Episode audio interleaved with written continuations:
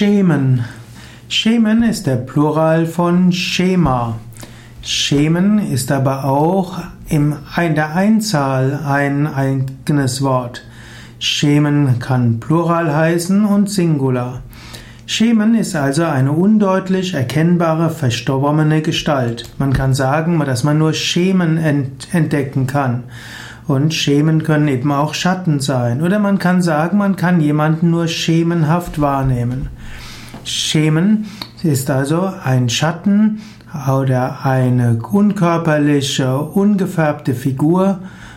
Schemen ist aber auch ein Ausdruck im Okkultismus. Schemen ist eine Spukerscheinung, bei der die intellektuelle Ausdrucksfähigkeit gleich Null oder sehr begrenzt ist.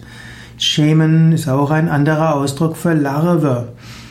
Schemen sind also bestimmte Formen von Wesen in der subtilen Ebene, die aber selbst keine eigene Intelligenz haben.